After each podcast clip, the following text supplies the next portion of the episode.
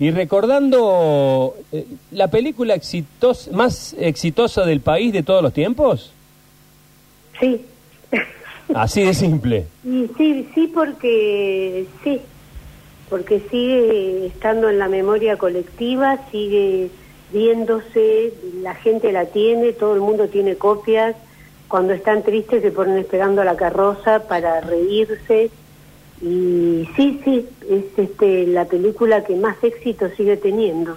Eh, ¿le, le encontrás alguna, alguna razón, digamos, por qué los argentinos nos identificamos tanto con la película? Bueno, ya dije identificando. Eh, ¿Qué es lo que atrae de Esperando la Carroza sobre otras comedias costumbristas argentinas? Creo que, no, eh, bueno, Esperando la carroza no es una comedia costumbrista, es un grotesco. Perfecto, gracias por el- Eh, la corrección. Perdón, perdón por la No, no, no, me encanta, me encanta porque aprendo así, te agradezco. Es un, eh, es un grotesco. grotesco.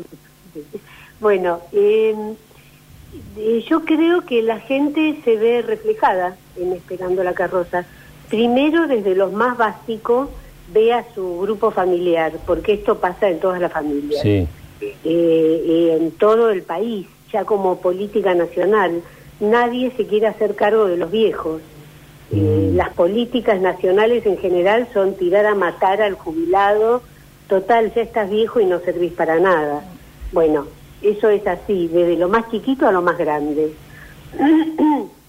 Al menos en el mundo latino, digo, no solamente de Argentina, esto es latino, porque en general los orientales sienten un profundo respeto hacia los mayores. sí. Es un honor envejecer y envejecer en buen estado. Este, mm, eso por un lado. Y por otro lado, la película muestra eh, la hipocresía dentro de este grupo familiar. Eh, y cómo nadie se hace cargo de lo suyo. Y yo creo que mm, estamos vivi seguimos viviendo, porque esto no es nuevo, seguimos viviendo y cada vez peor una situación así, ¿no? Que nadie se hace cargo de. Claro. Es decir, eh, hacete cargo, cada uno de lo suyo, dentro de su trabajo y, y sos administrador del consorcio, bueno, hacete cargo de lo que te corresponde, no eches culpas. Este, y esto es lo que pasa en la película. Y mientras esto siga pasando, hablemos de pueblo chico, hablemos de, de nuestro país, mientras siga pasando en nuestro país, la película va a ser un éxito. Mira.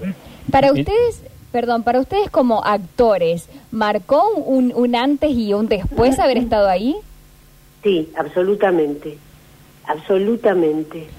Porque aunque, por ejemplo, Brandoni, este, ya cuando hizo Esperando la Carroza, era el actor más conocido de la Argentina, eh, que había protagonizado muchísimos éxitos de teatro argentino en sus años. Disculpen, pero tengo una flema atravesada No te hagas problema. este, en sus años este, en que ya no tenía tanto trabajo, cuando empezó un, un- un importante, no sé, momento de, de impas, eh, seguía trabajando en Esperando la Carroza. Porque ahora Beto está en un revival, ¿no? Está filmando, haciendo teatro, está laburando a full. Pero tuvo un impas de, creo que fueron 20 años. Opa. Pero seguía trabajando en, en Esperando la Carroza. Qué Viste que hoy hay- eso es fundamental para el actor, porque a mí también me pasó. En esos, en esas épocas en que no te llama nadie, seguís estando en la memoria colectiva con esta película. Claro, es una bueno. bendición. Qué bueno. Es una bendición. Qué bueno. Mónica, por lo que decís, no, no, no renegaste, ni renegabas, ni renegás de que te asocien, digamos, con esa película. Viste que hay actores hoy que como que se quieren despegar de ciertos personajes, de ciertas tiras, de ciertas películas. Vos, por lo que decís, para nada. Bueno, no. Al principio sí, me dolía, porque de pronto hacía trabajos bárbaros en teatro Claro. y me dolía que la gente solo me conocía por Esperando la Carroza. Claro. Este, ¿A quién actúa? La chica los esperando la carroza. Era una cosa así, ¿no? Claro. Eh. Pero después con los años lo valoricé cada vez más y, de- y en algún momento lo consideré una bendición. Como que, viste, este, Dios nos eligió a los que estamos ahí, porque mm, es una bendición. Es un caso único en el cine argentino eh, y es un honor ser parte de esa película.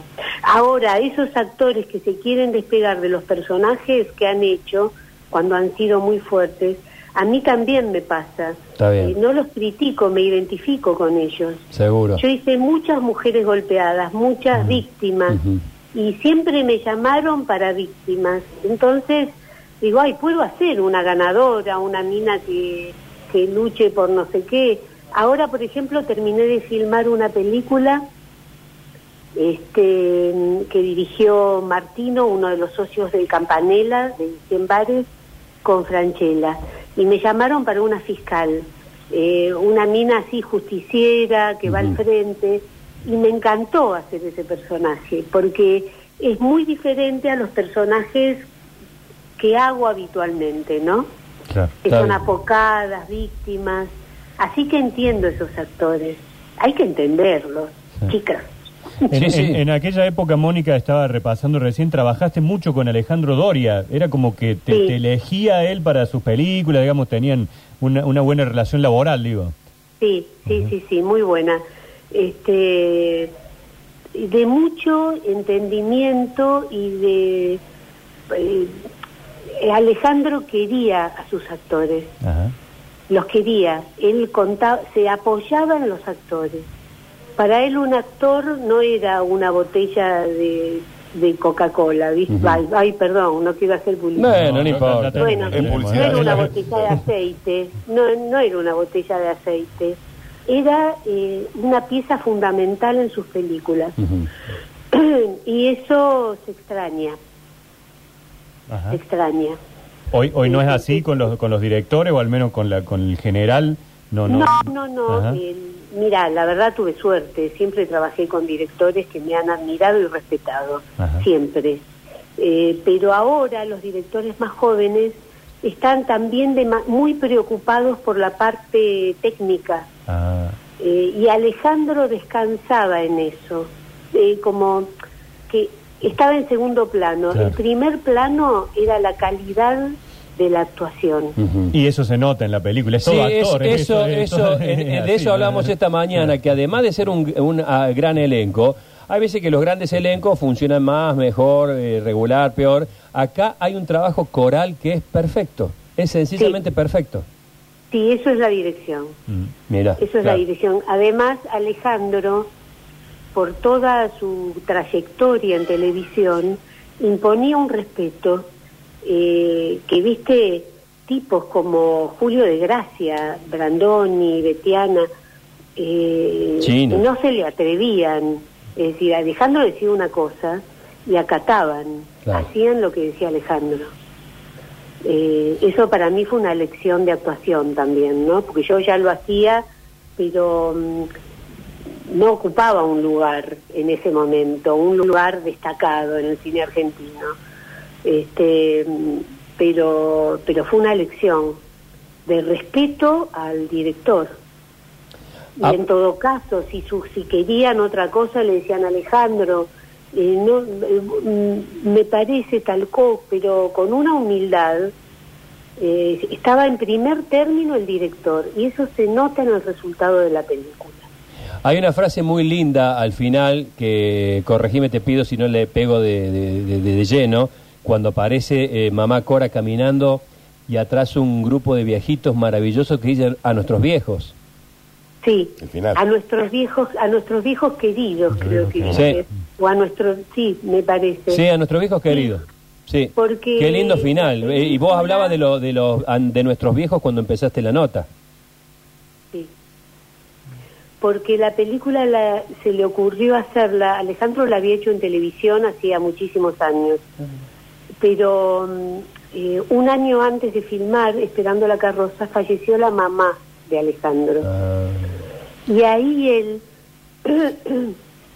ahí él reflexionó sobre la vejez, eh, sobre los problemas de nuestros viejos, eh, sobre todo cuando no tienen medios económicos para, para abastecerse, para estar en un buen hogar, para para tener una familia que los cuide. eh, y bueno, y reflexionó y, y se, se decidió hacer esta película. ¿Fue, fue un Y acierto? este es un, Sí. como si no, no, decime. No, digo, ¿fue un acierto no hacer la 2 de Esperando la Carroza? No, desde el punto de vista artístico no, pero fueron, fueron objetivos distintos. Acá Alejandro dedica la película a nuestros hijos queridos. Hubo un motor emocional, eh, afectivo, y en Esperando la Carroza 2 hubo un motor mercantilista. Claro. Claro. Y no está mal. Eh, la Sí, base sí, del cine industrial Claro. es mercantilista. Pero mm, se descuidó este otro Claro. objetivo. Cuando se descuida es una película, viste, en Netflix, sin ánimos de tirar abajo a Netflix, pero el 90% de la programación de Netflix es chatarra. Y Eh, hay, viste, ya es como que hay una fórmula de cine chatarra, en mi opinión, ¿no? sí, sí, sí, sí. este, que a veces hay cines, eh, hay películas del cine de industria, pero que son muy buenas, o son muy buenos entretenimientos, y uno las necesita. Claro. Yo veo cine chatarra bueno, digamos. Claro, Claro. Me gusta. Pasa que cuando todo, tenés que- veo todo, Claro. todo, todo. Cuando tenés que meter una programación, una cartelera con tantos cientos y cientos y cientos de títulos, y bueno, tenés cinco obras maestras, diez peliculones y así hasta que llegue el fondo, que son 50 mil. Eh, la verdad que eh, reci- esta mañana decía Daniel, acá otro de los compañeros, y, y suscribo, que eh, cuando pasás por esperando la carroza, que la está dando en un canal de Te cable, quedás. no te vas. Te quedás. Te quedas Ah, no. en el momento donde esté la película. te quedas. ¿Sabés la cantidad de nenes que me saludan y me recitan fragmentos de Esperando la carroza? Qué loco. Es tan, es tan emocionante, la verdad, porque decís, no lo puedo creer. Y sí, porque la ven, eh, la ven los padres, la ve toda la familia. Toda. Porque es una película para toda la familia. Y está lindo verlo todos juntos también, ¿no? Porque este, se producen comentarios. Hay, hay un oyente que hay miles de mensajes que tenemos. Víctor dice, es una de las películas que hoy más memes ha dado. Sí, claro. Sí. Sí. Hay grupos de Instagram, de Facebook, de todo, ¿no? Sí, sí. sí, sí, sí. Mis alumnas me dicen, tengo un montón de memes tuyos, pero no te los mando por respeto. claro, respeto. Y la frase de Brandoni, ahí lo tenés al pelotudo ese. Ay, Creo que es una de las 10 frases más usadas del, del Sí, argentino. claro que sí. Sí, sí, las tres empanadas. Las tres Sí. empanadas. También. Sí, también. Sí. También. Yo bueno, mi marido, cada vez le digo, fíjate en el freezer a ver para esta noche que llego tarde. Dice, bueno, no te va a gustar lo que voy a decir, pero hay empanadas.